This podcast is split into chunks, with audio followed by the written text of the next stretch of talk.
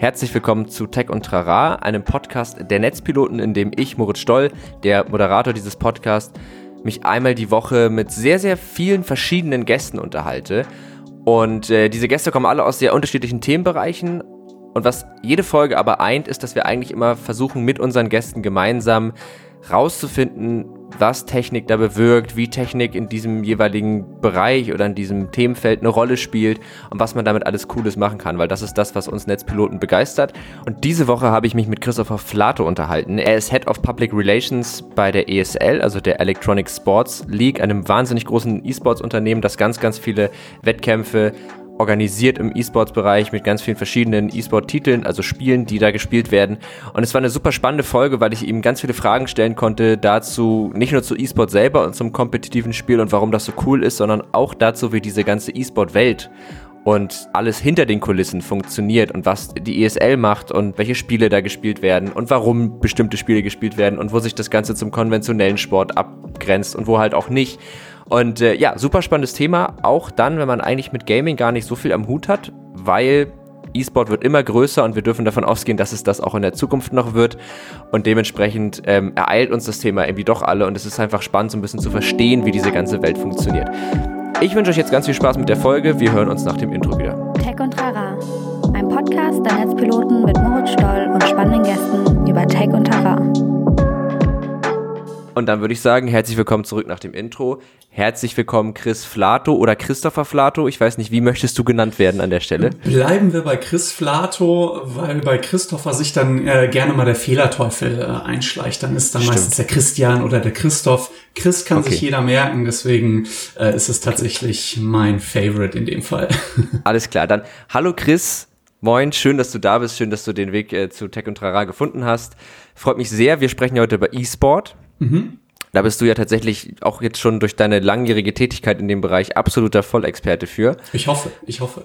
Ja, also auf jeden Fall mehr als ich. ähm, aber dazu kommen wir gleich. Bevor wir jetzt so richtig einsteigen, das habe ich nämlich, ich habe mir die letzten Folgen angehört und habe gedacht, es ist ja schön, dass ich immer sofort zur Sache komme, aber man könnte der Höflichkeit halber seine Gäste auch mal fragen, wie es ihnen eigentlich so geht. Deswegen wäre das meine allererste Frage an dich heute. Wie geht's dir? Was gibt's? Was macht das Leben? Alles in Ordnung. Ja, soweit so gut. Aktuell haben wir ja sehr heiße Temperaturen draußen. Dementsprechend mhm. ist das Ganze natürlich ein bisschen warm, gerade im Homeoffice. Bei uns ist die komplette Company äh, noch zu Hause quasi. Mhm, und ich habe hier mit meiner Maisonette-Wohnung den die wunderbare Idee gehabt, mein Büro direkt nach oben zu verlegen unter mhm. äh, das Dach. Ähm, jetzt sieht man natürlich hier das Video nicht. Ich habe hier hinter mir direkt das Velux-Fenster, durch das die Sonne knallt. Ähm, dementsprechend sind meine Tage sehr warm aktuell, aber ja. ansonsten ist alles wunderbar. Ja, was das angeht, habe ich alles richtig gemacht. Äh, Altbauwohnung, zweiter Stock. Perfekt. Es ist verhältnismäßig kühl. Also gestern war ich dann auch, weil ne, auch so eine Wohnung heizt sich irgendwann auf, aber mhm.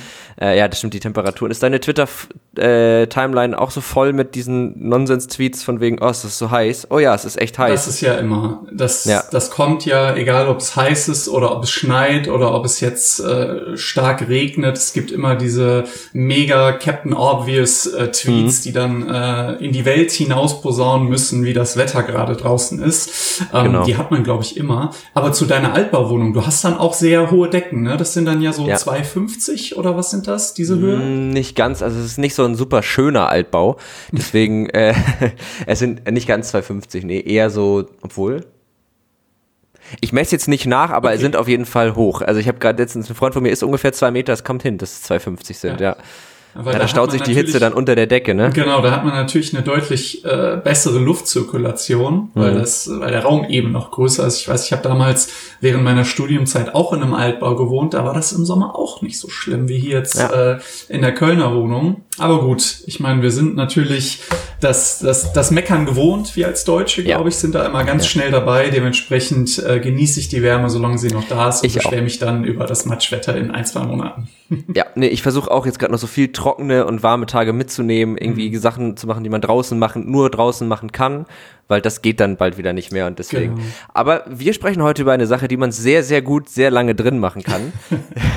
Richtig gute Überleitung. Perfekte Überleitung, wow. Ja, danke. Nämlich äh, Zocken und vor allen Dingen gar nicht nur das Zocken, sondern vor allen Dingen das kompetitive Spielen. Also mhm. das äh, E-Sport an sich. So, und du hast damit ja beruflich viel zu tun. Ich habe es ja im Intro schon erwähnt. Du bist ja äh, Pressesprecher der ESL. Mhm. Das heißt, vielleicht magst du mal sagen, was die ESL genau ist. Was ist irgendwie so eine, man hat davon immer so einen Begriff, aber vielleicht einmal so für den, für den absoluten Vollline erklären, was macht ihr eigentlich? Das okay, also schon mal getan ganz, haben wahrscheinlich. Wirklich ganz corporate erklärt ist die ESL das weltweit größte E-Sports-Unternehmen. Wir machen äh, riesige Veranstaltungen auf der ganzen Welt, äh, sind ein deutsches Unternehmen, sind aber mittlerweile auch wirklich in allen Teilen der Welt zu Hause, von Australien über Indien, Amerika natürlich und so weiter und so fort. Und ähm, wir veranstalten rund 33 Turniere pro Tag tatsächlich. Ein mhm. Großteil oh, davon natürlich entsprechend online und automatisiert. Da gibt es dann Weekly Cups oder irgendwelche äh, Qualifizierungen für die größeren Turniere. Und dann rund, ja, sagen wir mal, 15 dieser Großveranstaltungen, von denen man sicherlich auch mal was im Fernsehen oder äh, im Fernsehen gesehen oder in der Zeitung gelesen hat, die dann tatsächlich bis zu 10, 15.000, teilweise sogar mehr als 100.000 Leute da anlocken, die sich das mhm. Ganze dann ja im Stadion in der Mehrzweckarena anschauen und dann quasi mit ihren Idolen äh, auf der Bühne mitfiebern. Das äh, findet dann in Spielen statt wie Counter-Strike beispielsweise, ist sicherlich jedem ein Begriff, oder auch Dota 2, League of Legends etc. pp. Und ähm, ja, das Ganze kann man verfolgen, sowohl dann vor Ort auf der Veranstaltung als auch online über ein Twitch, YouTube, Facebook teilweise sogar mittlerweile im Fernsehen über Sport 1 oder Pro7 beispielsweise. Und ähm, ja, es ähnelt quasi sehr stark traditionellem Sport. Also wie du schon sagtest, dieser kompetitive Aspekt, der ist da sehr stark im Vordergrund, dass man eben mhm. auch in den Wettbewerb tritt. Und ähm, ja, das Ganze ist einfach überaus spannend mitzuverfolgen, gerade wenn man in der Szene beheimatet ist und wenn man vielleicht das Spiel sogar selbst spielt und man genau mhm. sieht, oh mein Gott, das, was dieser junge Mann oder die junge Frau da auf der Bühne macht, das könnte ich im Leben nicht. Genauso wie mhm. der Ronaldo einen Elfmeter verwandelt, den ich in äh, 10.000 Schüssen nicht hinkriegen würde. Ja, voll. Wobei ich da, aber da habe ich gerade noch einen Gedanken zu gehabt, ähm, ich glaube, was, was E-Sport teilweise so reizvoll macht, ist aber dann wiederum die Tatsache, dass jeder das eben dann doch könnte nicht von den körperlichen Fähigkeiten oder den geistigen Fähigkeiten, weil dafür muss man wahnsinnig viel trainieren, aber äh, so um Fußball kompetitiv zu spielen, musst du halt in einen Verein gehen, mehrmals die Woche zum Training und Computerspiele sind halt was, das kann ja jeder zu Hause machen. Mhm. Und dadurch habe ich das Gefühl, ist ja der Einstieg in diese kompetitiven Bereiche vom Ding her erstmal leichter. Dann da an die Spitze zu kommen, natürlich äh, damit auch gleich mhm. ungemein schwerer, weil natürlich viel, viel mehr Kom äh, Konkurrenz da ist. Aber bevor wir da noch so tiefer drauf eingehen, ähm, jetzt vielleicht auch für die Zuhörer, die tatsächlich noch nicht so viel damit anfangen können. Hast du so eine so einen Vergleich von von von ESL zu ich habe mich gerade ist das sowas wie der DFB zum Beispiel, also eine eine Firma, die eben diese, mhm. ihr organisiert ja praktisch das kompetitive Spielen, wenn man das so möchte. Äh, so in etwa, ja. Der große Unterschied zu einer DFL oder einem DFB liegt darin, dass wir beispielsweise keine Teams ähm, ja unter uns haben oder Vereinen, mhm. beziehungsweise wir keine Anteile in den Teams haben, wohingegen eine DFL ja quasi der Dachverband der hm, okay. verschiedenen äh, Vereine und Verbände in, in, Deutschland ist beispielsweise. Ähm, jetzt für den Fußball im Speziellen. Ähm, da ist der große Unterschied. Wir sind da sehr unabhängig und wir sind auch Publisher unabhängig. Das heißt, wir machen jetzt nicht nur das eine Spiel oder das andere Spiel, sondern sind wirklich frei in unserer Entfaltung und suchen uns das aus, was gerade am angesagtesten ist, wo wir genau wissen, okay, die Leute haben da gerade Bock drauf, die wollen sich das anschauen, die wollen das spielen und mhm. ähm, machen das dann einfach. Und da herrscht natürlich eine viel größere Fluktuation. Also wir spezialisieren uns jetzt nicht nur auf eine Disziplin, nennen wir das Ganze mal, sondern mhm. haben tatsächlich teilweise bis zu 50 Spiele äh, im Angebot, die wir auf den verschiedenen Skill-Leveln dann anbieten, von, sagen wir mal, Kreisliga bis hin zu, zu Weltmeisterniveau und äh, das auf der ganzen Welt. Also ja, Wien, DFB, nur unabhängiger, größer. Okay, genau. Aber das heißt, im Grunde seid ihr, also ihr, ihr organisiert auch dieses ganze Ligasystem und wie man da aufsteigt und ne, dass man, also sich da durch die verschiedenen Skill-Level praktisch durcharbeitet. Also das ist alles von euch, ihr, ihr macht das alles. Genau. Kommen von euch dann auch die, die Preisgelder, es ist ja im E-Sport-Bereich sind ja die Preisgelder oft sehr hoch, ne? Also mhm. wenn man nämlich Turniere gewinnt, also kommen die auch von euch dann oder stellt ihr die oder? Die kommen in den meisten Fällen auch von uns. Natürlich ähm, stellen wir die auch durch mehrere ähm, ja, Monetarisierungsmöglichkeiten mhm. zusammen. Mhm. Also die kommen dann aus Sponsoring oder Media Licensing Einnahmen etc. Aber ja, die stellen auch wir. Okay. Und äh, was die ESL auch so besonders macht, du hast es gerade erwähnt, ist eben diese komplette Komplex an Angeboten, die wirklich von ganz unten aus der Grassroot-Amateurebene bis an die Spitze gehen. Das heißt, du kannst mhm. bei uns, egal auf welchem Niveau du spielst, egal auch welches der populären Spiele du spielst, du kannst bei uns ganz unten anfangen und du kannst dich bis an die Spitze hocharbeiten. Mhm. Also da gibt es auch mittlerweile in vielen Spielen wir nennen das From Zero to Hero, äh, sehr mhm. einprägsam, sehr international natürlich, dass man ja. sich wirklich von ganz unten bis an die Spitze hocharbeiten kann und dann irgendwann auch äh, sehr gut Geld damit verdienen kann. Äh, ja. Wie du schon sagtest, da sind einige Preisgelder mit verbunden, die auch teilweise in die Millionenhöhe gehen. Ähm, mhm. Natürlich dann eher, eher an der Spitze und weniger in der Kreisklasse. Aber ähm, das ist auch für viele junge Menschen ein äh, Beruf geworden mittlerweile. Ja. Ja, das ist echt krass. Also das, äh, da wollte ich auf jeden Fall auch nochmal drüber reden. Vielleicht, was mich immer interessieren würde, also wenn man sich so deinen Werdegang anguckt, dann ist ja E-Sport ein ziemlich großer Teil ja eigentlich immer schon gewesen. Also du hast ja auch Bonjour mitgegründet. Mhm. Wie bist du denn, also wie bist du zum E-Sport gekommen? Ich, darf ich kurz fragen, wie alt bist du nochmal? Ich das, bin äh, wunderbare 30 Jahre. Okay, genau. genau. Also ja, auch noch gar nicht so alt. Also, aber E-Sport ist ja auch noch gar nicht so alt, deswegen ich glaube, es kommt darauf an, mit welchem Maß man das Ganze misst. Also E-Sport an sich, ähm, wenn ich mir jetzt auch unsere Firmengeschichte anschaue, wir knacken jetzt auch im November die 20 Jahre, hat schon einige Jahre auf dem Buckel, gerade wenn man jetzt in Richtung Südkorea äh, schaut, mhm. vielleicht noch einige Jahre mehr. Ähm, Allerdings ist natürlich dieser Schritt in den Mainstream erst vor, vor wenigen Jahren erfolgt. Also da ja. würde ich mal pauschal fünf ja, bis vor fünf, sechs Jahren sagen, ähm, als dann auch die großen Sportveranstaltungen tatsächlich ins Licht der Öffentlichkeit getreten sind, wie hier auch deutschlandweit mit einer ESR One Frankfurt im Waldstadion beispielsweise oder der ESR One Cologne in der Längstes Arena, die ja bis heute noch, noch anläuft. Ähm, ähm, mit denen wir dann auch äh, sehr viele Blicke auf uns gezogen haben und das Ganze dann auch ja ein wenig in andere Gesellschaftsschichten tatsächlich vorgedrungen ist und auch weiter in, in Politik und Medien diskutiert worden ist. Das war auch, auch ja. ein sehr wichtiger Schritt.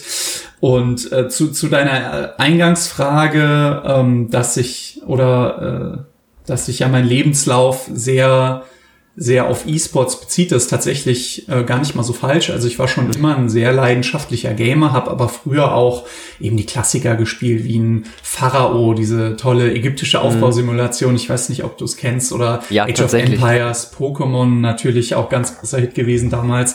Also schon mhm. immer viel Zeit auch an digitalen Endgeräten verbracht. Was mich tatsächlich erst zum E-Sport, also die, die kompetitive Variante gebracht hat, war StarCraft 2.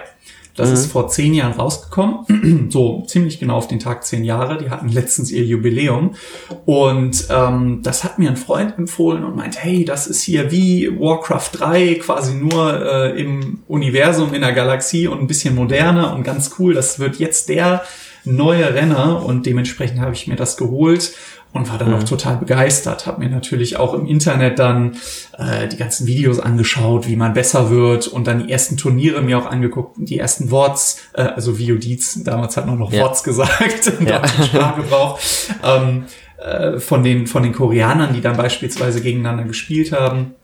Und dann bin ich tatsächlich erst in Berührung mit dieser kompetitiven Szene gekommen, also relativ spät eigentlich.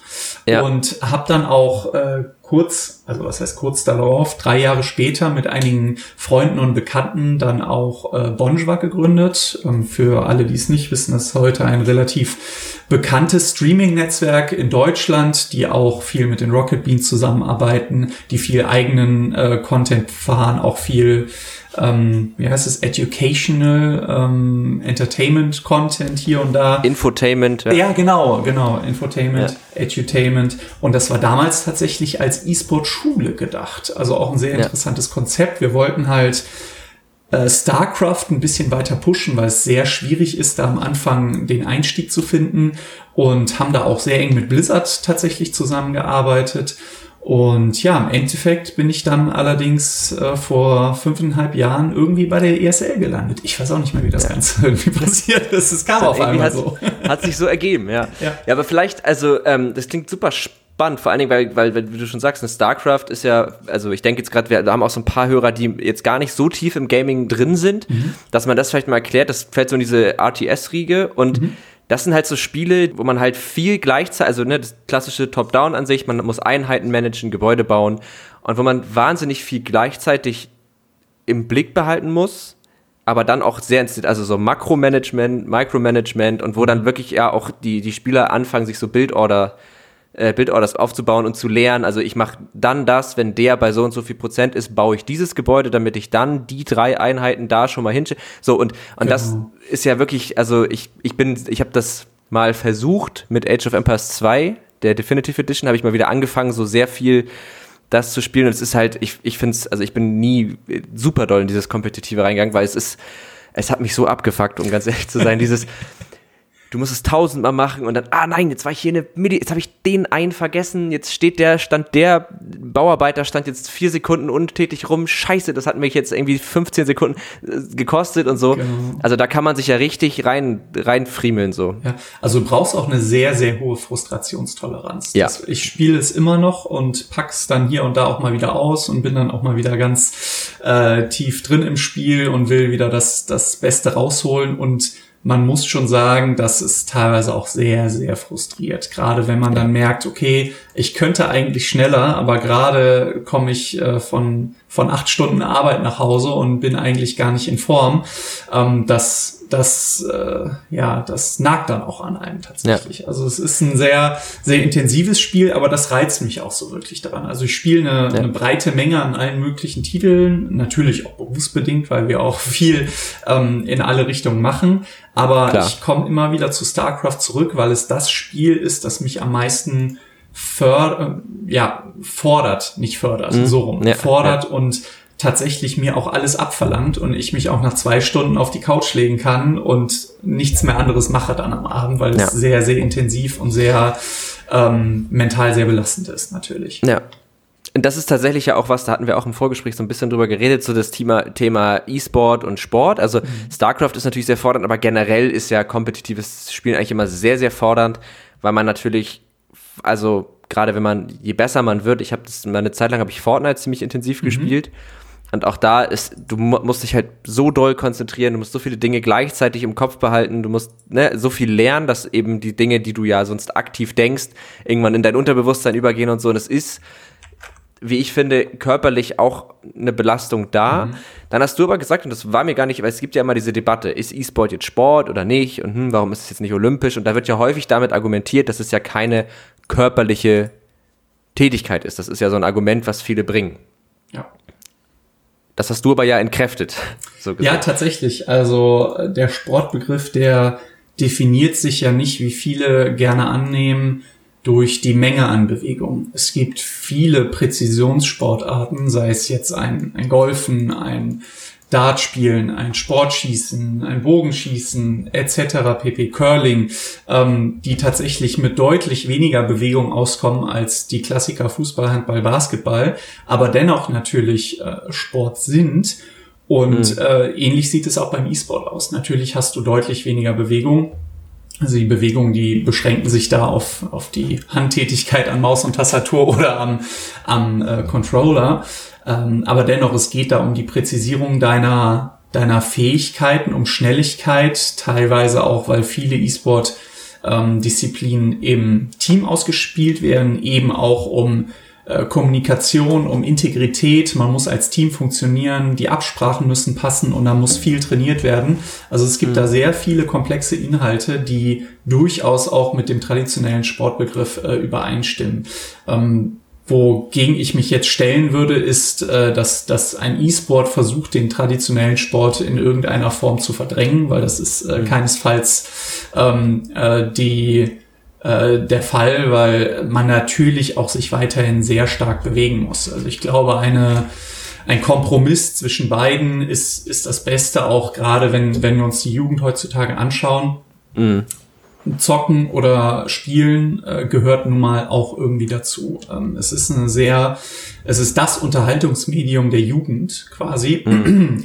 Und anstelle es zu verbieten oder einzuschränken, würde ich es lieber sehen, dass man es mit dem traditionellen Sportbegriff äh, beziehungsweise mit dem traditionellen Sport vereint und gemeinsame Synergien findet, wie beispielsweise, dass sich Breitensportvereine auch darauf verlagern, hey, okay, wir spielen zwei Stunden auf dem Rasen und danach spielt die Mannschaft noch eine Stunde FIFA im Vereinsheim.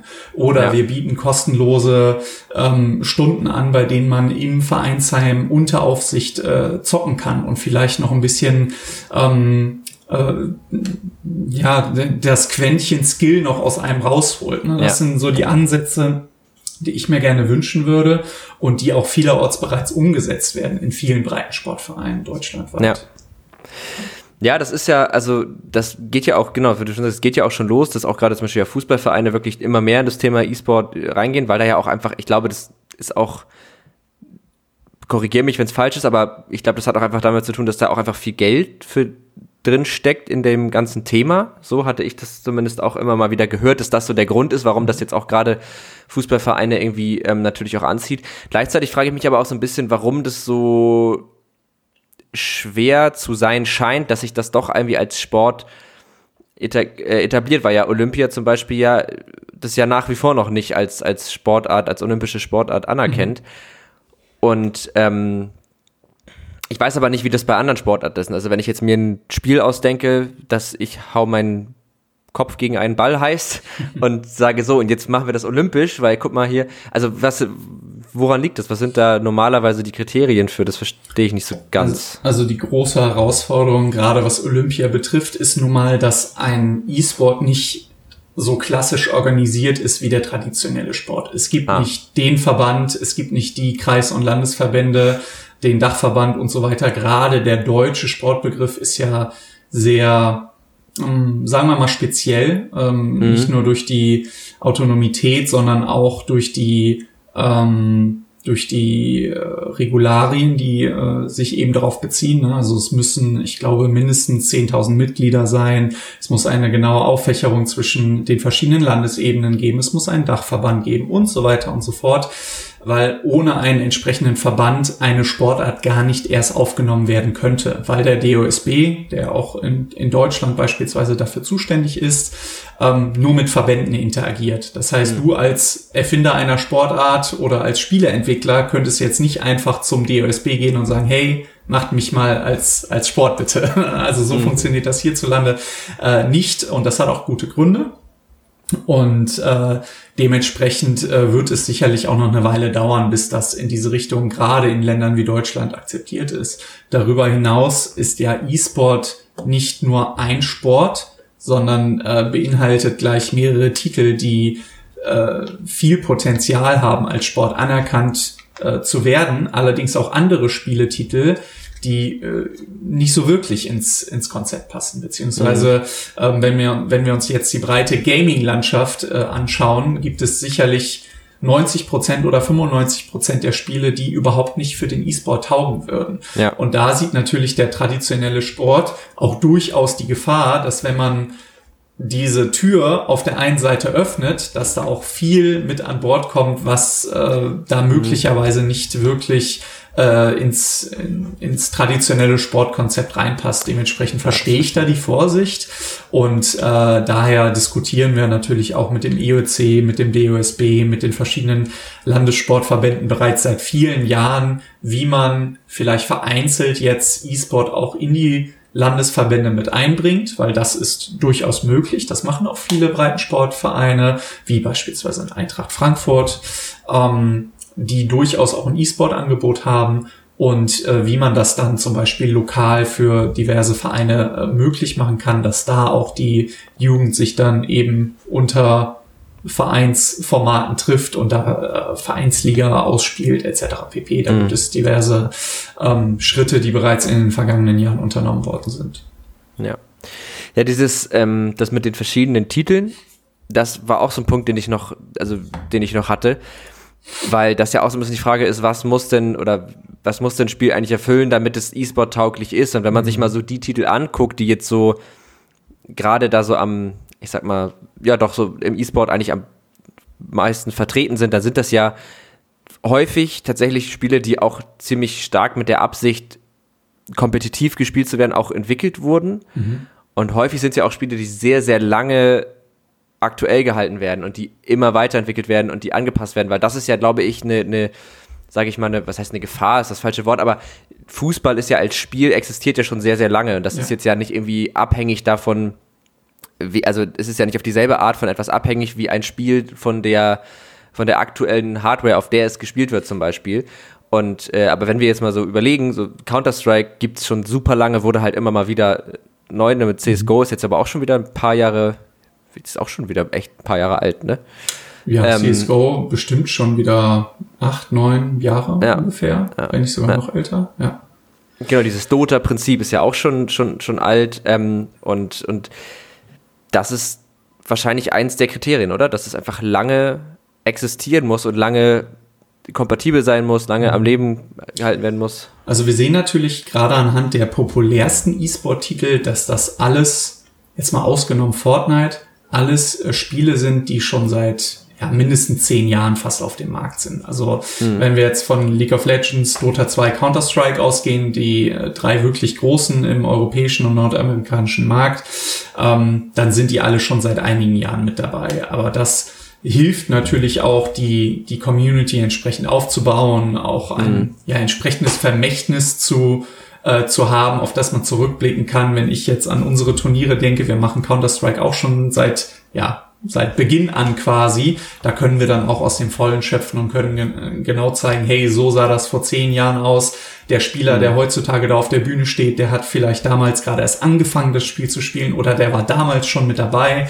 Wir haben jetzt auch natürlich mittlerweile die ersten Pro-Gamer, die auch schon die 30 weit überschritten haben, die mhm. teilweise immer noch mitspielen oder dann in andere Rollen übergegangen sind, wie auch beim traditionellen Sport, beispielsweise als Coach oder als, als Berater tätig sind und Managementrollen übernehmen. Also da, da sehen wir auch schon wieder ganz viele Gemeinsamkeiten mit dem traditionellen Sport und natürlich auch den Aspekt, dass, dass Spiele erstmal eine Weile brauchen, um auch organisch zu wachsen. Es gibt auch ja. einige Negativbeispiele natürlich in der Community, ähm, äh, bei der einige Spiele künstlich gefranchised wurden und künstlich auf E-Sports quasi hin entwickelt worden sind wo das Ganze dann im Endeffekt nicht funktioniert hat. Also die klassischen E-Sport-Spiele, die wirklich populär sind, die sind teilweise sogar von der Community mitentwickelt worden. Also wenn wir uns jetzt mal Counter-Strike anschauen, das ist eigentlich eine Mod von Half-Life 2 oder auch League of ja. Legends und Dota 2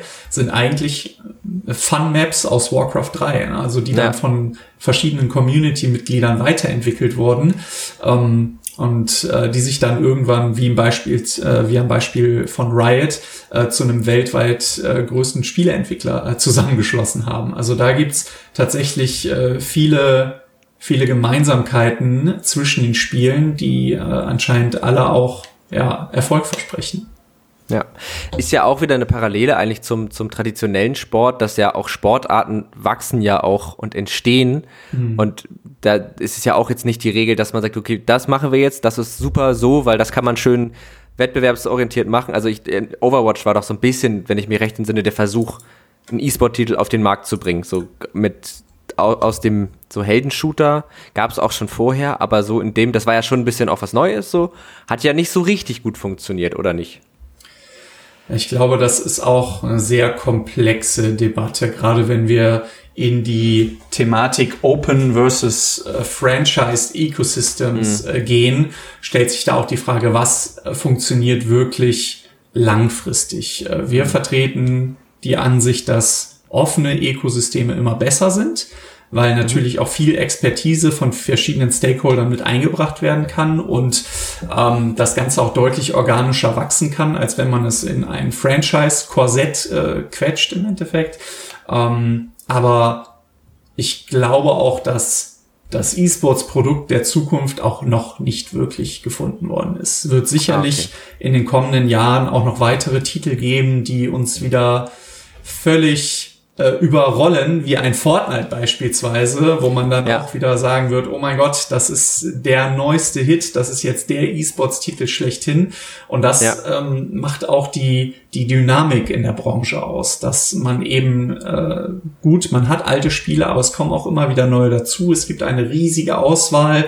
Ähm, der eine guckt vielleicht eher die Strategiespiele, der andere schaut sich lieber die Shooter an. Es ist einfach für jeden was dabei und jeder kann auch, wie du schon eingangs erwähnt hattest, auch mitwirken, auch selbst sehr einfach in die Szene einsteigen. Ob man dann mhm. das Talent dafür hat, ist natürlich auch eine andere Sache. Ja, ich, also ich hatte es nicht, das kann ich schon mal sagen. aber ja, aber das, also das, das ging mir dann auch bei Fortnite so, dass ich dann irgendwie so dachte, so ja geil, wenn ich jetzt, also rein theoretisch, wenn ich jetzt richtig viel üben würde, hammer viel trainieren würde, dann könnte ich ja auch in dieses in diesen Bereich rein. Ich habe dann mhm. tatsächlich das nicht getan, aber das ist ja dann auch so ein Ding. Da können wir auch noch mal drüber reden, dass ja auch E-Sport etwas ist, was wirklich krass anstrengend ist. Also um wirklich gut zu sein, muss man ja, also ist, das ist ja einfach dann ab einem gewissen Punkt ein Vollzeitjob. Ja. Und ja, da gibt es, ja, ja, genau. Und, und, da gibt es ja dann auch, ähm, das hatte ich mich auch gefragt, sicherlich das Problem, also ne, das haben ja viele Sportler, dass sie irgendwann, ne, die, du machst ja häufig dasselbe, also Basketballer und es geht auf die Gelenke und da gibt es ja dann so diese typischen Sportlerverletzungen. Mhm. Weißt du von sowas auch jetzt vom E-Sport, weil zumindest die körperliche Komponente ist ja unabhängig vom Spiel immer sehr ähnlich, also es ist zum Beispiel sehr viel Sitzen. Mhm. Ist das so ein Ding, dass E-Sportler so bestimmte Krankheiten bekommen? Ja, tatsächlich schon. Also ich weiß, dass viel, gerade viele der Top-Teams heutzutage verstärkt auch auf Ausgleichssport setzen, weil mhm. Sitzen natürlich auch das neue Rauchen ist. Also da muss auch darauf geachtet werden, dass die Spieler nicht eben nur fünf, sechs, sieben, acht Stunden am Tag vor dem PC sitzen, mhm. ähm, sondern auch Ausgleichssport machen, äh, Teambuilding-Exercises, sich gesund ernähren und so weiter und so fort. Also wie du schon sagtest, es ist tatsächlich ein Fulltime-Job und es gehört deutlich deutlich mehr dazu, als, als nur, sag ich mal in Anführungszeichen, ein Spiel zu spielen. Und ähm, was die Verletzungen betrifft, so ist das glaube ich, auch ganz spielabhängig. Also wir haben, wir haben gerade in StarCraft 2 viele Fälle von Karpaltunnelsyndrom oder mhm. auch ähm, ja, Hand-Faust-Probleme, äh, die dann auch Probleme mit den Fingern haben. Weil gerade bei StarCraft du natürlich viele Aktionen pro Minute auf, auf äh, Tastatur und Maus vollbringen musst. Und wenn du das 20 bis 30 Minuten durchziehst, nehmen wir mal jetzt so einen Durchschnittswert von 300 bis 400 APM, so nennen die sich die Actions per Minute, dann geht mhm. das natürlich auch auf die Gelenke, ganz klar. Ja. Und ähm, da muss dann eben auch Ausgleich geschaffen werden und geschaut werden, dass der Spieler ähm, sich auch äh, entsprechend davon erholen kann. Was wir auch in letzter Zeit gesehen haben, sind vermehrt Fälle von Burnout tatsächlich, mhm. gerade bei vielen Top-Teams äh, in der Counter-Strike-Szene. Ähm, das ist allerdings auch dem geschuldet, weil die kompetitive Szene in den vergangenen Jahren sehr stark angewachsen ist, so dass die, diese Spieler quasi alle zwei Wochen an einen anderen Punkt der, der Welt reisen, um dort das nächste E-Sports-Event vor zigtausenden, teilweise Millionen von Zuschauern äh, zu bestreiten. Und das mhm. natürlich mhm. auch ziemlich ähm, auf die, Viel auf die Stress. Verfassung schlägt, ja. wenn man nur ja. unterwegs ist, wenn man quasi keine Pause hat. Da, das sind auch also ähm, sagen wir mal Herausforderung des heutigen E-Sports, ähm, dort auch sowohl auf Integrität als auch auf die Sicherheit und das Wohlwollen der Spieler zu achten, dass ja. eben auch alle gesund und fit bleiben, dass es auch Player Breaks gibt, die haben wir mittlerweile eingeführt mit der äh, Counter-Strike Player Association, ne? also mhm. den, den Verband der Counter-Strike-Spieler sozusagen. Und ähm, dass diese Spieler eben auch diese Pause haben, wo sie abschalten können, wo sie nicht in einer Woche wieder nach Montreal fliegen oder nach Köln oder sonst wohin. Und ähm, ja, dass das Ganze auch ja. einen, einen ähm, ja, besseren Zyklus auch darstellt für diese Spieler. Das ist ja eh auch was, was, was Leistungssportler halt auch ja im, im, ich sag mal, im traditionellen Sport häufig dann ja auch haben, dass einfach dieser, ne, der Druck und der Stress und dieses mhm. viele hin und her und so und dass sich dann ja irgendwann auch eigentlich ja fast das ganze Leben um den Sport dreht. Mhm. Ich kann mir jetzt vorstellen, aber das ist auch, also das stelle ich auch gerne zur Debatte, ob das stimmt, aber ich kann mir vorstellen, Medien haben ja generell auch den, oder die Eigenschaft, dass sie natürlich auch manchmal eine ablenkende Wirkung haben. Also ich, wenn ich gestresst bin, manchmal setze ich mich dann halt vom PC einfach, um so ein bisschen abzuschalten und eben nicht nachzudenken oder ähm, guckt dann eine Serie und das, das wirkt ja so ein bisschen, ich nenne es ja. jetzt mal betäubend, ich meine das gar nicht so negativ, aber ne, und das hat ja auch immer die Gefahr, dass man das übertreibt. Äh, so, das ist ja auch ein, ein Ding. Das kann man ja mit allem Möglichen mhm. machen. Also man kann ja auch einfach den ganzen Tag Netflix gucken, ist auch nicht gut. Und ich kann mir jetzt auch vorstellen, dass wenn man als Job etwas hat, was dann eigentlich acht Stunden lang am Tag maximal darauf fokussiert und dann natürlich sind ja viele Spiele auch auf, auf sage ich mal, Dopaminausschüsse und, und so, ne, haben ja so leichte Faktoren, die einen auch immer wieder dazu bringen, das zu spielen, dass das auch psychisch eine, eine ja, eine Gefahr, denke jetzt gleich so gravierend, aber mhm. zumindest ein Faktor ist, den man ja auch irgendwie mit einbeziehen muss, wahrscheinlich. Definitiv. Also wir reden hier natürlich, äh, wenn wir jetzt das das Bild ein bisschen größer spannen, mhm. vor allem um Medienkompetenz, Mediennutzung und die ist natürlich im E-Sport, wo ja der Hauptaugenmerk auf einem Medium liegt, ganz besonders stark. Und da stehen ja. wir auch, äh, genauso wie jeder Spielehersteller, in der Verantwortung, äh, da auch vorbeugende Maßnahmen zu treffen, äh, Kinder als auch Eltern zu informieren, mit Rat und Tat zur Seite stehen, auch zu evaluieren, ähm, okay, wa was ist vielleicht auch irgendwann zu viel? Wo sollte man dann möglicherweise auch sagen, hey, jetzt äh, mach mal wieder was anderes und geh mhm. mal wieder raus, so der typische Elternspruch.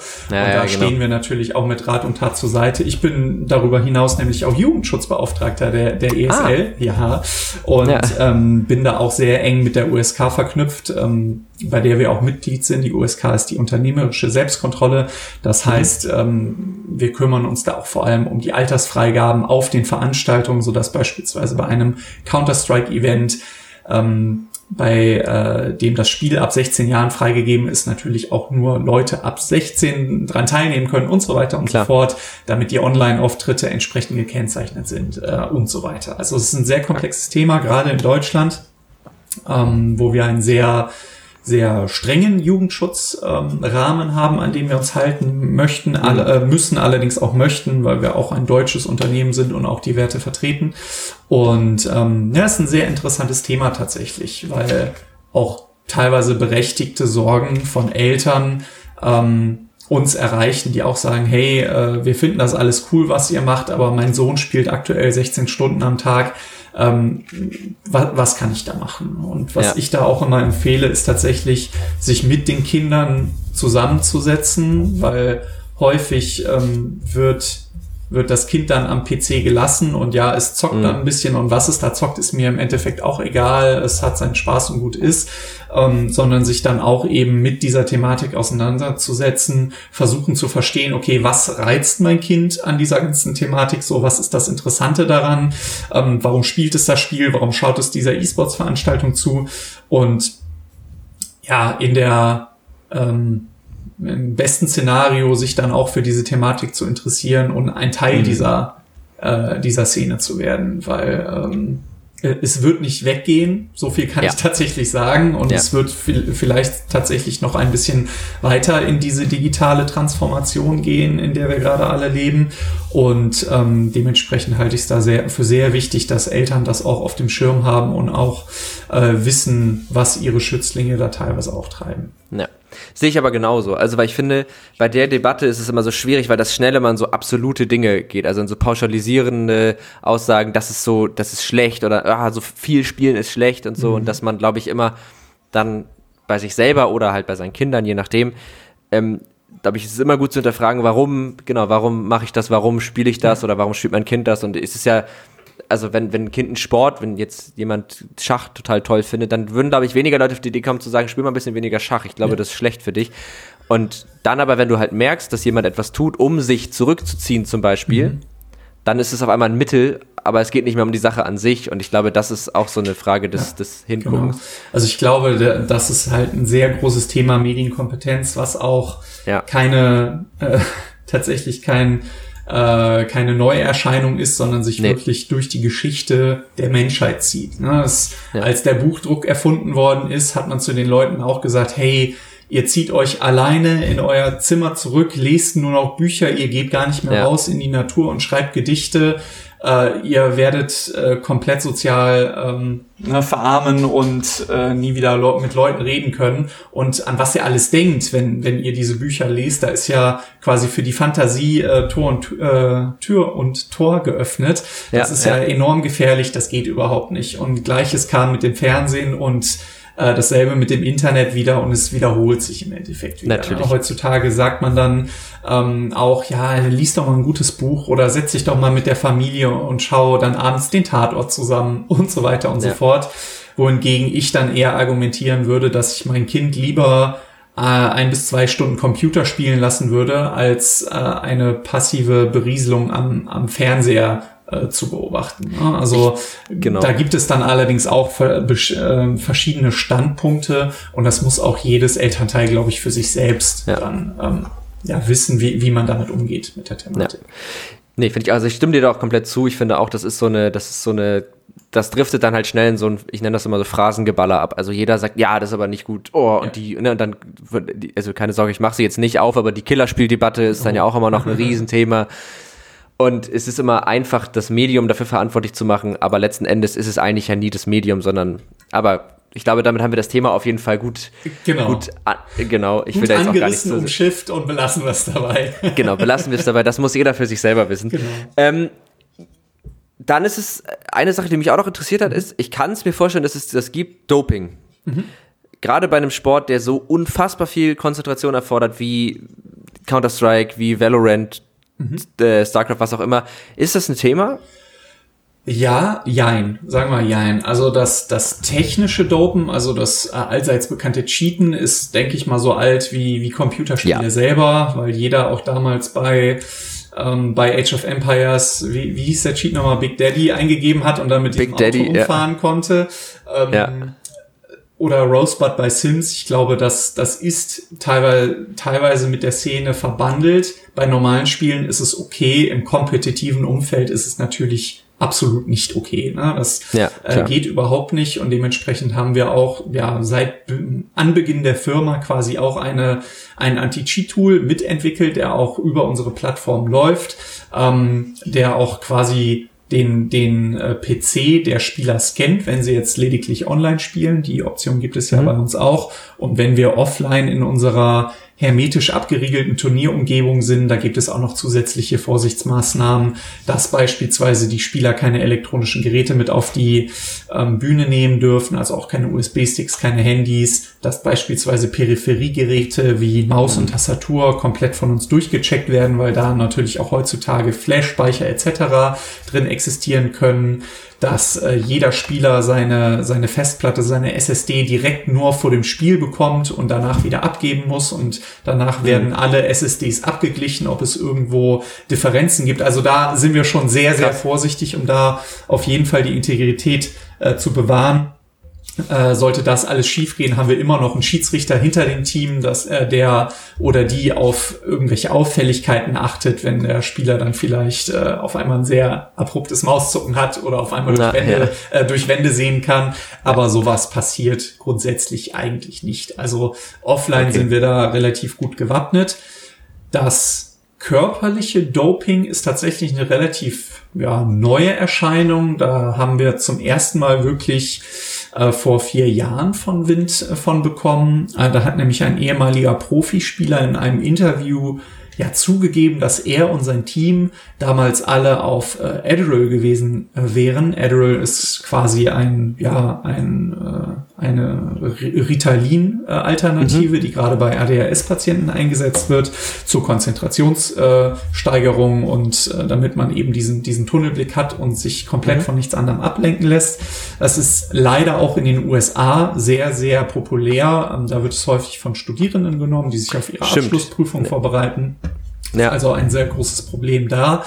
Und äh, dementsprechend haben wir natürlich auch sofort reagiert und uns direkt, weil wir mit der Thematik erstmal ja nichts zu tun hatten vorher und da auch keinesfalls unsere Expertise liegt, haben wir uns mit der WADA und der NADA äh, zusammengeschlossen. Das ist die National Anti-Doping Agency und die ja, Worldwide Anti-Doping Agency, glaube ich. Oha, und ähm, haben uns von denen auch erstmal beraten lassen, äh, wie das denn bei Olympia alles läuft, haben dann auch unsere Liste mit verbotenen Substanzen ähm, festgelegt und testen seitdem tatsächlich auch auf äh, gerade diese PEDs, die Performance, Enhan Performance Enhancing Drugs und andere Mittel, die Leistung entsprechend verbessern ja. oder ähm, fokussieren. Also da sind wir ja. sehr vorsichtig und ähm, toi toi toi, bisher gab es tatsächlich keine positiven Fälle und ähm, das Feedback der Spieler war auch sehr eindeutig, dass sie möchten, dass es diese Tests gibt,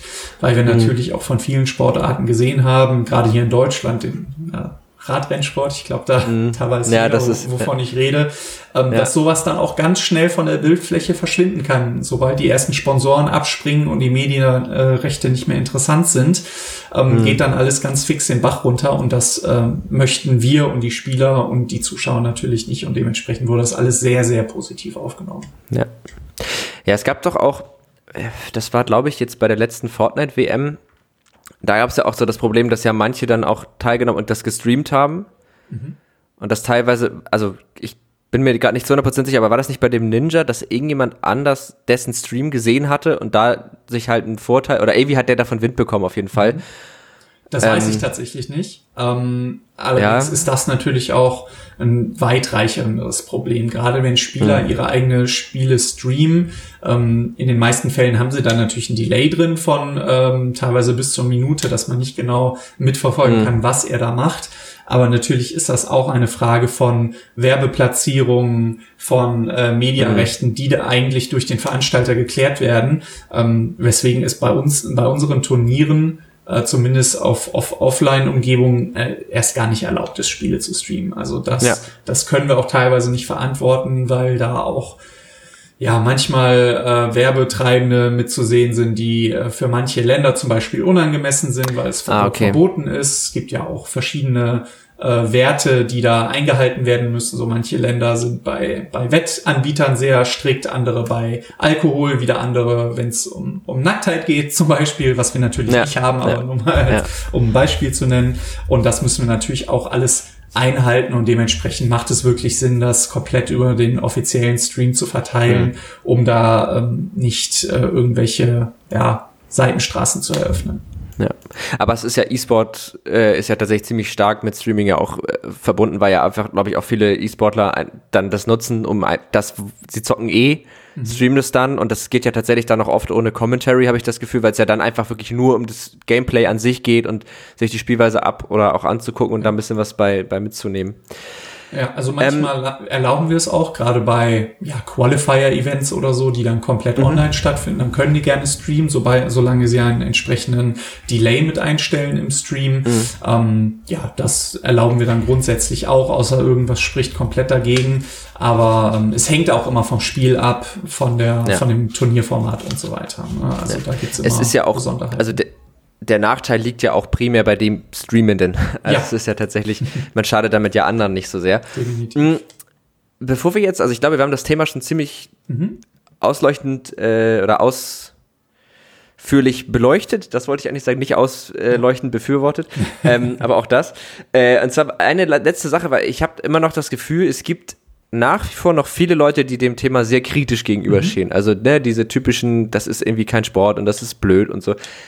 Hast du irgendwas, was du denen, also möchtest du da irgendwas zu sagen, wenn jemand sagt, ach, E-Sport, das ist doch gar kein richtiger Sport oder das verschwindet doch eh wieder von der Bildfläche, bla bla bla. Ähm, kannst du denen irgendwas, hast du da so ein Argument gegen, was man einfach mal so sagen kann, so, nee, pass mal auf, hier. Mhm. Gut, also per se muss natürlich jeder selber wissen, was er gut findet und äh, jeder kann sich sicherlich eine eigene Meinung bilden. Ich bin zum Beispiel persönlich ja. auch kein großer Freund von Fußball, sage ich hier ja. mal ganz offen, ist einfach nicht meine ja. Sportart. Ich schaue mir gerne Eishockey Same. an oder Badminton oder anderes Fußball, ist einfach nicht meins. Da kann mhm. es noch so viele Leute geben, die sagen, aber der Heimatverein und boah, das Derby und das ist doch mitreißend ist einfach nicht meins. Und dementsprechend mhm. bin ich auch niemandem persönlich böse, der sagt, nee, E-Sports findet er nicht gut oder äh, würde er sich nicht angucken. Das ist ja jedem selbst überlassen. Ähm, ich kann allerdings jedem mal nahelegen, sich zumindest mal mit dem Thema zu befassen, weil es ist ein sehr komplexes Thema. Es gibt viele unterschiedliche Spiele und gerade die Generation, sage ich mal, bis 40 oder, oder sogar 45 ist ja aktiv mit Videospielen aufgewachsen.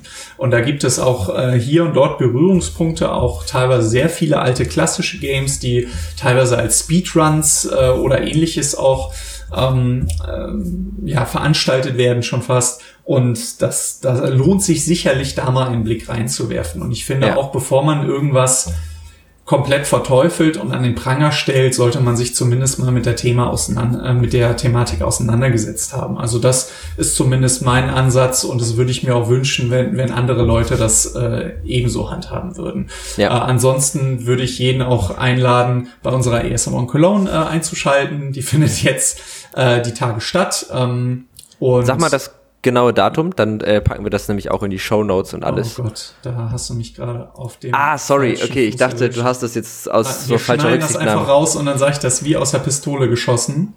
Genau. Verdammt, jetzt muss ich kurz gucken. Ich habe nämlich die Pressemitteilung nicht selber äh, geschrieben. So, warte. 21. August. So. Nee, fast. So. Nee? Nee. Tatsächlich läuft die ESA One Cologne vom 18. bis zum 30. August. Also äh, in sechs Tagen geht's los und da geht es insgesamt um eine halbe Million US-Dollar. Das ist quasi unser ja, Flagship-Event, wie man äh, international so schön sagt, ähm, das jetzt erstmals nicht in der Längstes Arena stattfinden kann, ähm, aufgrund der aktuellen Beschränkungen, sondern online. Dennoch erwarten wir da wieder sehr sehr großen Zuschauerandrang und äh, tolle Spiele und ja, jedem sei da mal nahegelegt einzuschalten. Solltet ihr oder sie äh, jemals im Leben Counter-Strike gespielt haben, ist das sicherlich was, was sich auch anzuschauen lohnt. Ja. Okay, ich werde reinschauen, auf jeden Fall. ähm, und äh, zu deinem, zu meiner Frage noch, dass, also ich das war auch genau darauf bezogen, ähm, nicht Geschmacksfrage, man kann mhm. natürlich sagen, interessiert mich nicht, aber einfach dieses, dieses Verteufeln davon, weil ich finde, das ist immer noch, das, also mich nervt das, dass es oft so verteufelt wird, generell Videospiele, aber mhm. ähm, halt insbesondere auch dieses Thema. Und ich finde auch, sich das anzugucken, ist eine, ist eine gute Sache. Ja. So, das war doch jetzt schon mal sehr produktiv. Ich glaube, äh, das war ein Gespräch, äh, was sowohl Leute, die dieses Thema überhaupt nicht kennen, ähm, da reingeführt haben, mhm. äh, hat und denen vielleicht so ein bisschen die Tür dahin geöffnet hat. Aber ich glaube, das ist auch interessant für jemanden, der sich vielleicht mit dem Bereich schon auskennt, der grundsätzlich weiß, worum es dabei geht, aber einfach mal so ein bisschen auch zu verstehen, wie funktioniert das Ganze eigentlich, was für Dinge tut ihr eigentlich bei der ESL, was, ne, was, was macht den E-Sport aus? Und jetzt ist es aber ja immer noch ein Podcast, in dem wir hier gerade sind. Und die meisten Podcasts brauchen ja feste Kategorien. So mhm. auch dieser Podcast. Und ich würde dich jetzt einfach mal ganz unvorbereitet in diese Kategorien reinschmeißen. Die erste Kategorie heißt nämlich, was hast du zuletzt gegoogelt? Weil wir ja doch, also meine Gäste und ich in der Regel sehr digital affine Menschen sind, mhm. wäre meine Frage, was war das letzte, was du gegoogelt hast? Das kann jetzt alles sein, ne? Das muss nichts mit E-Sport zu tun Zählt haben. Zählt mit Googeln auch was bei YouTube suchen? Ja, also wenn du damit versucht hast, irgendwie was zu finden. also das habe ich tatsächlich Effekt. heute, nee, äh, gestern Abend gemacht und zwar war es äh, die StarCraft 2 Cannon Rush Defense. Ähm, ah. weil ich nämlich da gerade äh, wieder äh, sehr stark leddere und das da gerade gegen Struggle und da habe ich mir ein, zwei Videos angeguckt. Ansonsten, was immer sehr hoch gerade bei mir ansteht, ist sind Workout-Videos, weil Sport ah. momentan ja nicht so viel stattfindet. Und äh, da habe ich gestern auch die äh, Pamela Reif wieder gegoogelt, die nämlich ganz tolle äh, Abs-Workouts macht. Oha, ja, den, den, den, jetzt nochmal auf den letzten Drücker im Sommer nochmal das Sixpack Ja, genau, rausholt. weil der ja, Urlaub kommt. Ähm, und ja, muss ja bald mal losgehen. ja, das stimmt. Ja, das habe ich Anfang, ich, äh, vor drei Monaten habe ich angefangen mit, mit Workout aber es ist nicht meins. es ist meins auch überhaupt nicht. Aber ähm, also ich spiele Badminton und das hat bis mhm. vor einigen Wochen nicht stattgefunden und mhm. dementsprechend mhm. musste ich mir einfach irgendwas anderes suchen, um mich zu bewegen und da war das eine ganz nette Alternative. Jetzt da äh, Sport wieder langsam aber sicher möglich ist, merke ich auch schon, dass da die Interessen deutlich wieder abnehmen. Ja. Ja, Da kann ich dir übrigens ähm, auch, kann ich dich auch noch auf einen Netzpilotenartikel verweisen, mhm. äh, nämlich zu, zu dem Kanal von Felix Lobrecht, Shutdown Fitness. Okay. Der hat mit dem, mit seinem Personal Trainer, Nico Peschke heißt der, hat ja zusammen einen YouTube-Kanal eröffnet, wo sie ähm, so Trainings gemacht haben, die jeder mit Eigengewicht machen kann. Und ähm, mhm. das ist halt dann nicht nur App, sondern das ist dann Ganzkörper und ist, also ich pack's nicht, bin ich ehrlich, aber äh, das ist, die haben das auch so abgestuft und so einig, wenn man jetzt nicht ganz unfit ist, kriegt man das, glaube ich, hin. Ich bin auch echt eine Memme, was das angeht, also das muss man auch ganz klar sagen. Ähm, ich habe gerade mal geguckt, was ich zuletzt gegoogelt habe und tatsächlich habe ich zuletzt gegoogelt Unity Controller Input, ähm, weil ich, äh, also ich habe ursprünglich Medieninformatik studiert und ich habe dann lange irgendwie, ja, Programmieren ist das so mein Ding mhm. und so und habe gemerkt, jetzt so rein beruflich nicht, aber ich habe dann irgendwann angefangen, immer so in meiner Freizeit mal so an so Minispielen rumzubasteln. Meistens mache ich die nicht fertig und lasse es dann auch wieder sein, aber es macht mhm. mir irgendwie Spaß. Und da hatte ich jetzt eine Idee für ein Spiel, ähm, wo man, ja, für so ein 2D-Minigame, wo du praktisch, du, du, du guckst mit dem Joystick in eine Richtung und dann lädst du so einen Sprung auf. Und das ist eigentlich ein Jump'n'Run, aber dass du halt eigentlich nur mit diesen Sprüngen durch das Level springen kannst und immer so auch in der Luft dann so Doppelsprünge machen kannst, bla bla. Ja. Und dafür musste ich mir noch mal kurz angucken, wie noch mal die, äh, der Controller-Input ja. äh, implementiert wird. Ja, da habe ich auch sehr großen Respekt vor, so alles, was Programmieren betrifft. Ich habe mal so einen Kurs damals gemacht, aber äh, viel weiter darüber hinaus bin ich leider auch nicht gekommen. Ah, ich finde, ich finde, es macht, also mir macht es nach wie vor auch viel Spaß, aber für jetzt einen Job mhm. ist es mir dann immer, also es wird dann halt schnell sehr eintönig, wenn man halt dann einfach irgendwann auf dasselbe tut und das hat mir dann irgendwie, das hat mich dann irgendwann einfach gelangweilt, auch wenn natürlich die einzelnen Sachen super anspruchsvoll sind, aber so von der, ich brauche immer verschiedene Dinge irgendwie, mit mhm. denen ich, mhm. und deswegen bin ich ganz froh, bei Netzpiloten zu sein, weil wenn, sobald ich über Dinge schreibe und rede, kann ich halt immer schön springen. Ja, definitiv. Ähm, so, da sind wir wieder. Wir mussten tatsächlich kurz absetzen. Mein, ja, frisch adoptierter Hund oder unser frisch adoptierter Hund hat sich gerade mal dazu entschieden, lauthals zu bellen. Das ist jetzt irgendwie eine neue Masche bei ihr. ähm, das tut mir sehr leid, dass wir jetzt hier kurz unterbrechen mussten. Ich hoffe, du verzeihst es mir. Das ist okay, das gehört ja zur Content äh, Creation dazu, gerade ja. wenn man von zu Hause aus arbeitet in diesen Zeiten, dass da auch mal die ein oder andere Störung auftritt. Die sogenannte Authentizität. Genau, die ja. ist besonders wichtig heutzutage. Die ist wahnsinnig wichtig. Ja, ich weiß auch nicht, was das ist. Also ich muss auch noch mal rausfinden, was man da machen kann, weil ähm, man soll Hunde ja nicht bestrafen. Mhm. Das bringt nichts, wenn man den dann irgendwie, wenn man die dann anraunst, aber ich habe noch nicht so richtig rausgefunden, oder wir haben noch nicht so richtig rausgefunden, wie man sie davon abhalten kann, äh, zu bellen, wenn sie irgendwas scheiße findet. Aber. Das ist eine sehr gute Frage. Ich bin da tatsächlich auch null bewandert. Wir hatten nie ein Haustier, ähm, größtenteils, weil damals meine Mutter und ich so zusammen quasi gegen alles allergisch waren, was es, was es so gab. Mhm. Also Hunde, Katzen, Meerschweinchen, Pferde. Gut, das sind jetzt keine Haustiere, aber äh, da wäre dann höchstens ein Vogel drin gewesen und da hatten wir dann auch keine Muße. Dementsprechend bin ich komplett tierlos aufgewachsen, habe da auch null Ahnung von nichts. ich auch, ich auch, aber meine Freundin ah, okay. nicht. Und, äh, die hat da, die hatte auch mehr Ahnung als ich, ähm, aber ja, die ist jetzt halt, wir müssen die jetzt halt gerade erziehen, die ist jetzt auch erst seit anderthalb Wochen bei ah, uns. Mhm. Ähm, sieben Monate alt. Also ja, das, das ist auch ja okay, noch. dass ja, die noch ab und zu. Ja. Gut, aber wo waren wir denn stehen geblieben? Ich glaube, wir hatten gerade die Kategorie durch mit mhm, dem Googlen. Genau. Wir haben gesagt, was wir beide gegoogelt haben. Du hattest nach der Canon Defense, wie heißt das nochmal? Canon Rush Defense, genau. Canon Rush Defense, äh, also wie man den Canon Rush verteidigt, so nehme ich etwa, an, ne? Genau. Ja. ja, genau. Und äh, ich habe danach gegoogelt, wie ich in Unity, also der Game Engine Unity Controller Inputs äh, richtig einstelle. Und dann sind wir auch, wir sind fast fertig auch mit dem Podcast. Wir haben noch eine zweite Kategorie und die ist fast noch ein bisschen wichtiger. Ähm, und zwar äh, die Empfehlung der Woche. Mhm. Meine Gäste und ich sprechen in jeder Podcast-Folge jeweils eine Empfehlung aus für irgendwas. Also du kannst alles empfehlen, wo du sagst, das sollten Tech- und Hörer tun, sich angucken, machen, hören, lesen, was auch immer. Ähm, hast du da irgendwas? Boah, sogar drei Sachen. Okay. Ja, schieß los. Pass auf, erstmal mein All-Time-Favorite, äh, Tropic Thunder. Äh, ist ein Film, den man sich immer wieder angucken kann. Äh, wunderbare Komödie mit äh, Robert Downey Jr., Jack Black ja. und ähm, nicht Adam Sandler, sondern Ben Stiller, die beiden, die man immer verwechselt. Ja. Äh, wunderbarer ja. Film, äh, sowohl auf Englisch als auch auf Deutsch. Total lustig, könnte ich mir jeden Tag angucken. So.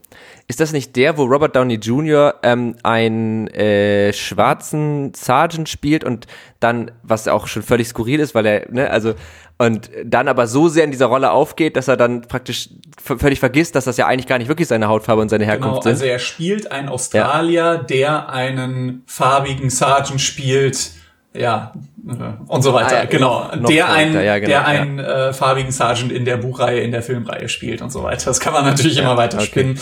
Ähm, es ist auf jeden okay. Fall äh, sehr komplex, äh, manchmal auch ein bisschen einfältig, aber auf jeden Fall was zum Lachen. Jeder, der gerne mit einfachem Humor konfrontiert wird, der äh, kann sich das gut zur Gemüte führen. So, dann habe ich noch was anderes. Das ist vielleicht ein bisschen ähm, äh, was, was für die Leseratten und zwar äh, mein absolutes Lieblingsbuch. Ähm, und zwar heißt das Ein Mann namens Owe.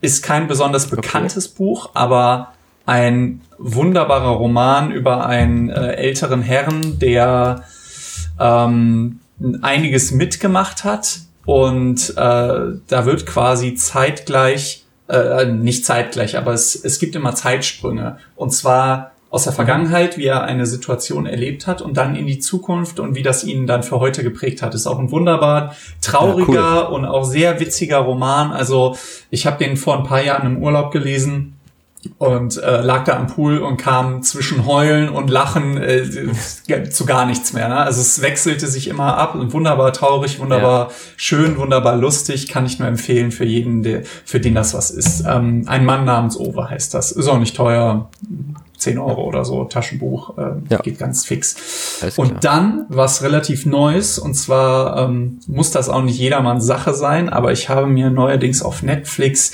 diese Dokumentation mit Zac Efron angeschaut. Gemeinsam mit meiner Freundin. Diese Ah, wo er so um die genau, Welt reist. Wo er um die Welt reist. Ja. Äh, und es ist natürlich sehr geprägt von seiner Präsenz und ähm, man merkt, dass er ja, sagen wir mal, äh, lange Zeit in seiner Hollywood, äh, Hollywood, Hollywood-Blase gelebt hat und äh, sein Lieblingswort ist auch wow. Also da kann man durchaus auch ein Trinkspiel ausmachen. Aber es ist eine sehr interessante Dokumentation über verschiedene Orte der Welt und ähm, hat mich da tatsächlich so ein bisschen dazu veranlasst, ein bisschen nachhaltiger auch zu denken. Also ich, ich ah, cool. habe das immer so, ja, am Rande natürlich, man vermeidet ein bisschen Plastikmüll und alles, aber jetzt auch mal aktiv geguckt nach einem ähm, mhm. Wasseraufbereitungssystem zu Hause, dass man nicht mehr die Flaschen kauft und ähm, dass man vielleicht dann auch eher das bessere Fleisch an der Fleischtheke kauft, anstatt das eingeschweißte und so weiter und so fort, weil das äh, mhm. einem schon so ein bisschen die Augen auch geöffnet hat. Also das fand ich ganz, ja, seichte Unterhaltung, aber mit einem ernsten Hintergrund kann ich auch nur empfehlen. Und wie gesagt, man kann es auch als Trinkspiel missbrauchen. man kann es ja einmal genau. gucken für den Gehalt und einmal ja, zum Saufen. Genau, so das ist ja dann die gute ja. Kombination, ja. Ja, finde ich gut. Ähm, ja, also geile Empfehlung. Das Buch werde ich tatsächlich, weil ich bin auch gerade voll auf dem Roman-Trip mhm. wieder. Also ich habe irgendwie immer so Phasen, wo ich ganz viel lese und jetzt gerade äh, lese ich relativ viel Romane einfach und äh, das hört sich nach einem Buch an, was mir sehr gut gefallen mhm. könnte. Wir packen das auch alles, die ganzen Links, wie immer in die Show Notes, da findet ihr das dann alles. Ähm, meine, ich habe dann auch zwei Empfehlungen. Meine erste Empfehlung knüpft auch ein bisschen an das Buch mhm. an. Äh, ich weiß nicht, ob du den Autor kennst. John Irving ist jetzt nicht sonderlich unbekannt. Ähm, der hat ja relativ viele Bücher geschrieben. Ich finde den Autor super geil. Ich finde, der schreibt total coole mhm. Bücher. Und eins seiner bekanntesten, und das kann ich echt nur empfehlen, das zu lesen, ist ja Hotel New mhm. Hampshire. Ähm, was ich an dem halt so cool finde, ist, dass der so, ja, eigentlich immer ganz schön abgefahrene und Geschichten schreibt und auch ganz schön also fast schon ein bisschen kranke Charaktere, aber alles so wertfrei. Also es ist alles so normal in diesen Romanwelten, die er macht und irgendwie einen total coolen Blick auf so das menschliche Miteinander, auf die Entwicklung von Menschen. Er begleitet ja oft auch halt die Charaktere dann wirklich ja von jung bis alt und so. Also super, also so ein richtig, so ein richtiger Romance. Ja. Ich kann heute nicht reden, Romancier, Romancier, also jemand, der richtig gut Romane ja, genau, schreiben genau. kann. Das, ein sehr guter genau. Romanverfasser. ja. Genau, ein sehr guter Romanautor. Ja, genau. Also das hat mir tatsächlich letztens erst ein, ein, Freund empfohlen. Das ist aber schon ein älteres Buch, oder? Ja, ja. ja. Das ist schon älter, ja. genau. Also der ist, glaube ich, auch schon alt. Mhm. Das ist, der hat auch, das ist ganz abgefahren. Der hat in all seinen Büchern eigentlich immer, ähm, also er war Ringer mhm. früher und er steht auf Bären. Also das findet so oft sind Bären in seinen Büchern okay. kommen die vor und oft ist der Ringsport halt auch irgendwie ein Ding und er hat auch so diese Ringerohren, die da so, so schon so ein bisschen so diese Ver die ja, Kohlohren genau, nennt man das genau. doch.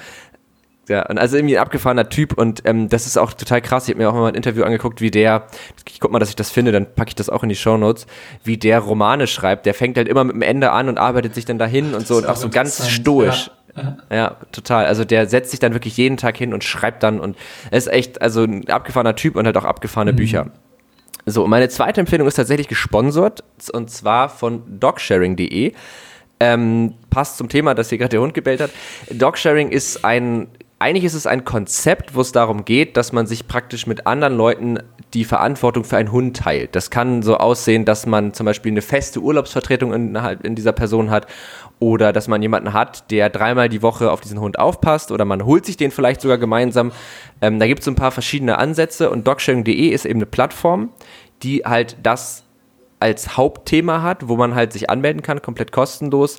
Und dann ähm, da so Inserate einstellen kann, wenn man zum Beispiel jemanden sucht mit einem Hund, der vielleicht ein bisschen Verantwortung da loswerden muss oder wenn man ähm, selber einen Hund hat und Leute braucht, die vielleicht ein paar Mal die Woche auf ihn aufpassen oder man möchte mal in den Urlaub und äh, möchte den Hund nicht in eine Pension geben, dann ist das halt so ein bisschen der Gedanke einer Win-Win-Win-Situation. Also sowohl der Hundebesitzer hat was davon, als auch der Hundefreund in dem Fall, also die Person ohne Hund und der Hund selber auch, weil, wenn wir ehrlich sind, sind so Hundepensionen irgendwie blöd, mhm. weil die natürlich gar nicht so die individuelle Betreuung bekommen. Ich habe tatsächlich selber ähm, dieses Dogsharing sogar schon mal gemacht, bevor dann der eigene Hund kam, weil ich habe ja gerade erzählt, ich hatte ja auch nie einen Hund und es war eine coole Möglichkeit, um das mal kennenzulernen. Ähm, deswegen, das ist äh, meine Empfehlung der Woche. Dogsharing.de gibt es auch noch andere Möglichkeiten, sich da auch unter Hundebesitzern äh, miteinander zu verabreden und ist, wie ich finde, eine coole Sache. Ich finde es ganz interessant, weil heutzutage irgendwie alles in Richtung Sharing-Konzept geht. Ne? Also mhm. Carsharing, mhm Dog-Sharing, was weiß ich nicht was, Sharing. Äh, das scheint irgendwie ja. äh, das neue Konzept äh, 20, ja, total. ja, sonst was. Ab 2000, wann ging das so los? 2015 oder so? Auf einmal Würde wird nur noch sagen, alles ja. shared, äh, Airbnbs, Privatwohnungen geteilt und so weiter. Finde ich aber auch gut, weil es macht ja auch Sinn, ne, teilweise. Also ich würde mir zum Beispiel auch allein aufgrund der Verpflichtung nie einen Hund anschaffen, weil ich mich nicht jeden genau. Tag drum kümmern kann und äh, auch teilweise auch nicht möchte. Äh, aber wenn man sich das tatsächlich teilen würde, würde ich mir das auch vorstellen, so einen Hund für drei, vier Tage die Woche zu nehmen oder für, für zwei Tage, wenn man es dann mit, mit drei Personen insgesamt teilen würde. Finde ich eigentlich ganz interessant. Ja, finde ich halt auch cool, weil es eben, genau wie du schon sagst, ne, nicht jeder kann einfach und ein Hund ist eine Riesenverpflichtung. Ja. Ich alleine würde das auch nicht machen. Wir sind ja zu zweit, so dadurch, äh, dadurch geht das so, aber alleine, das ist halt echt, du das ist ja ein Lebewesen. So. Und ich finde auch, sich ja. das zu teilen mit Leuten. Und wenn du halt in deiner direkten Umgebung niemanden hast, der das halt mit dir machen kann, dann ist es halt cool, wenn du praktisch übers Internet dann Leute kennenlernst und äh, dich mit denen vielleicht dazu verabredest. Und ich finde das ein cooles ja, Konzept. Definitiv. Also, ja. ja. ja gerade wenn man genau. natürlich einen Volltime-Job hat und äh, acht Stunden pro Tag im Büro sitzt, ist es natürlich auch dem Tier dann gegenüber ein bisschen unfair. Ne? Also muss man dann auch Lösungen finden, äh, zur Mutter geben, zur Nachbarn geben, sonst wohin geben geben und ja. muss da im Endeffekt wahrscheinlich auch noch für bezahlen. Das ist ja auch nicht Sinn ja. des Ganzen. Ne? Nee, genau. Und, und so hast du eben die Möglichkeit, dich. Und du lernst neue Leute kennen, die auch irgendwie da äh, hingehen. Und ich, also wir hatten ja, wie gesagt, diesen, diesen äh, gescherten Hund, äh, der war fünf Wochen hier. Und das war so toll. Also es war wirklich eine richtig geile Erfahrung, ähm, weil ich dadurch erstmal gelernt habe, wie cool das sein kann, einen Hund zu haben. Weil das ist sowas, ich glaube, wenn du es also ging mir jetzt so, bevor ich das nicht selber hatte, wusste ich nicht, wie schön das mhm. sein kann. Und das ist äh, echt eine, eine, eine coole Sache. Deswegen, ja, vielen Dank äh, an dogsharing.de. Verlinken wir natürlich auch nochmal in den Show Notes. Auf der Plattform könnt ihr das easy machen. Wie gesagt, ist kostenlos. Guckt rein und vielen Dank für das Sponsoring. Und damit haben wir tatsächlich, glaube ich, jeder coole Empfehlungen abgegeben, die für unsere Hörer, glaube ich, auf jeden Fall interessant sind. Also mich interessieren sie alle und ich habe das Gefühl, ich bin so ein bisschen der polarisierende Faktor in diesem Podcast, weil wenn man mich blöd findet, dann ist der Podcast echt irgendwie das ist schwierig. Ähm, Definitiv. Ja, dann, dann macht es keinen Spaß. Ja, die Gäste sind cool, aber der Typ, der da immer ist genauso wie bei äh, Wer wird Millionär, ne? Das ist eigentlich ein cooles Konzept, Ja. aber dieser Günther Jauch, du, ne, kann man sich das auch nicht angucken, wenn man Günther Jauch nicht mag. Nee. Ne? So ist das leider. Ja, Oder macht das stimmt. überhaupt noch Günther Jauch? Ich weiß es gar nicht. Das macht noch Günther Jauch, Tatsächlich ja. bin ich, äh, so was lineares Fernsehen betrifft, nicht mehr so wirklich auf der Höhe. Ja, ich, ich schon, weil ich das so geil finde, manchmal einfach was vorgesetzt Ah, das kann ich Also nicht, manchmal brauche ich ja, ich, äh, das ist lustigerweise was, was ich oft von Leuten, die halt auch schon lange und früh mit dem Zocken Mhm. angefangen haben. Das ist oft was, das, das ist, das, die, wo die genau das sagen, so, nee, das kann ich nicht. Und ich, mich entspannt das manchmal. Einfach Fernsehen anmachen und dann läuft Discovery Channel und ich gucke mir an, wie irgendwelche abgehalfterten Typen im Beringsee Fischernetze einholen. Und ich denke Ja. mir, ja, Ne, ich bin, ich werde dann hibbelig. Also ich gucke auch gerne Serien und auch mit meiner Freundin natürlich, ne, wie man ist ja natürlich auch ein, gemeinsames Hobby dann irgendwann Serien gucken. Und Ja, äh, ich gucke mir dann, äh, das ist äh, so eins, äh, ein, einer meiner Laster. Ich gucke mir dann Serien gerne wieder rauf und runter an bis zum Erbrechen. Also sei es Modern Ah, Family, Friends, How I Met Your Ja. Mother, so die typischen drei und dann natürlich hier und da noch was, was ein bisschen spezieller ist. Jetzt könnte ich so runter gucken und dann wieder von vorne anfangen. ja. Ja. Ja, Modern Family habe ich, glaube ich, fünfmal gesehen mittlerweile. Und Also, ich lache ja, immer noch. ich- also das, ich Ja. kann auch jedes Mal wieder lachen. Das ist Und ich, ich lache sowohl an den Stellen, wo ich weiß, dass ich lachen werde, und bei denen, weil das guckt man ja irgendwann dann auch so Ja. nebenbei. Und manchmal guckt man an einer anderen Stelle hin und sieht dann nochmal einen neuen. Witz und muss dann wieder lachen. Ja, ja tolle, tolle Serie. Packen wir auch noch als Empfehlung Modern dazu. Family. Also Modern wer Modern Family. Family. noch nicht geguckt hat und auch nur entfernt für für Sitcom brennt, der sollte sich das wirklich mal zu Gemüte führen. Eine wunderbare Serie. Unbedingt, ja. Ja, absolut. Okay. Chris, ich glaube, wir haben heute wahnsinnig viel über E-Sport geredet. Wir haben aber uns auch einfach so cool unterhalten, was ich immer sehr mag, wenn man einfach auch mal abschweift Ja. und über anderen äh, Quatsch redet. Mir hat die Folge mit dir sehr viel Spaß gemacht. Ich freue mich sehr, dass du da Ja, es war warst. sehr schön. Vielen lieben Dank für die Einladung. Ähm, hat mich auch sehr gefreut und ich fand es auch sehr interessant, auch teilweise die, die Sichtweisen aus deinem Blickwinkel mitzuerleben. Das ist für mich auch immer sehr wertvoll, weil man da natürlich auch mal Meinungen mitnehmen muss, die vielleicht nicht aus dem eigenen äh, Umfeld Ja. kommen. Ähm, deswegen vielen Klar. Dank auch dafür und äh, würde ich sagen, spielen wir gleich erstmal eine Runde StarCraft, oder? Das finde ich gut. Muss ich mir mal wieder runterladen. Ist sogar ich, äh, kostenlos Ich habe den Blizzard. Launch. Ja, stimmt. StarCraft 2 Ja, auch StarCraft kostenlos? 2 ist kostenlos. Ah, cool. Ja, also ich hätte nichts dagegen auf jeden Fall. Ähm, genau, dann bleibt mir noch zu sagen an die Hörer von Tech und Trara auch vielen, vielen Dank, dass ihr bis hierhin zugehört habt. Ähm, wir hören uns in der nächsten Woche wieder. Ich hoffe sehr, die Folge hat euch Spaß gemacht. Falls ihr uns unterstützen wollt, könnt ihr das machen, indem ihr uns abonniert, auf welcher Plattform ihr uns auch immer hört, also ob es auf Apple oder Spotify ist, äh, einfach auf Folgen oder Abonnieren klicken, das hilft uns sehr. Und äh, auf iTunes könnt ihr uns gerne auch eine Bewertung dalassen, das ist auch sehr wertvoll für uns. Und ansonsten, wenn ihr noch Fragen zu diesem Thema habt oder zu anderen Folgen oder was auch immer, irgendwas an uns richten wollt, dann könnt ihr das machen über unsere E-Mail-Adresse techundtrara.netzpiloten.de. Auf Twitter findet ihr uns unter Tech und auf Facebook und Instagram unter Netzpiloten. Da sind wir eigentlich überall erreichbar. Und wenn ihr noch Fragen an Chris habt, dann findet ihr mich Schreibt die gerne. äh, und äh, auf so, Twitter unter ähm, wie heißt ich denn da? ESL unterstrich Flato Friedrich Ludwig Anton Theodor Otto ohne W hinten. Und ansonsten einfach auf LinkedIn wenn es was eher berufliches ist gerne unter dem vollen Namen Christopher Flato so wie mich sonst nur meine Oma nennt. Christopher Flato. also ohne Flato dann natürlich aber ja da darf auch mal der volle deine Name Oma, oh, deine Oma spricht immer mit genau, vollen Namen. an. Das ich gut. Nee, dann weißt du, dass das irgendwas im Busch ist. Dann ist, dann ist, hast du Ja, irgendwas das Gutes gemacht. Ja. wenn der volle Name ausgesprochen wird. Alles klar, dann wir sehen uns zu einer Folge Star äh, zu einer Folge sag ich schon, zu einer Session StarCraft und die Tech und Trara Hörer, wir hören uns in der nächsten Woche, also nächsten Montag wieder. Alles klar. Tschüss. Tschüss.